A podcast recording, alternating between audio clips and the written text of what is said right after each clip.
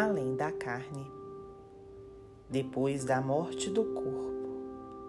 A frase amiga que houvermos proferido no estímulo ao bem será um trecho harmonioso do cântico de nossa felicidade. A opinião caridosa que formulamos acerca dos outros converter-se-á em recurso de benignidade da justiça divina no exame dos nossos erros.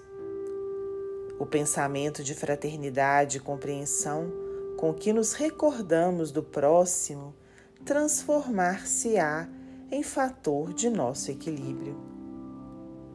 O gesto de auxílio aos irmãos do nosso caminho oferecer-nos-á sublime colheita de alegria.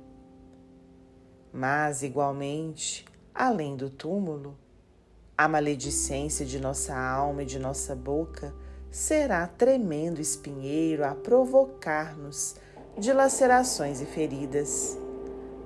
A nossa indiferença para com as amarguras do próximo aparecerá por desolada geleira à frente dos nossos passos.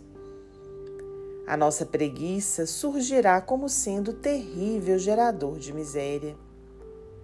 A nossa crueldade exibirá na tela de nossas consciências a constante repetição dos quadros deploráveis de nossos delitos e de nossas vítimas, compelindo-nos à aflitiva demora em escuras paisagens purgatoriais.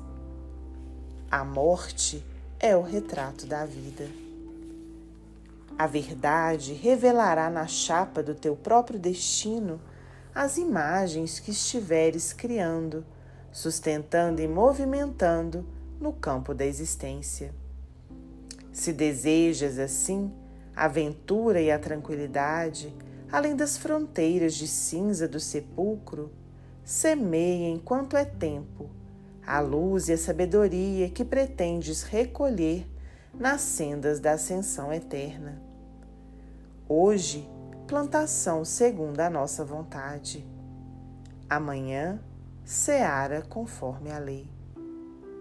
Se agora cultivarmos a sombra, de certo encontraremos depois a resposta das trevas.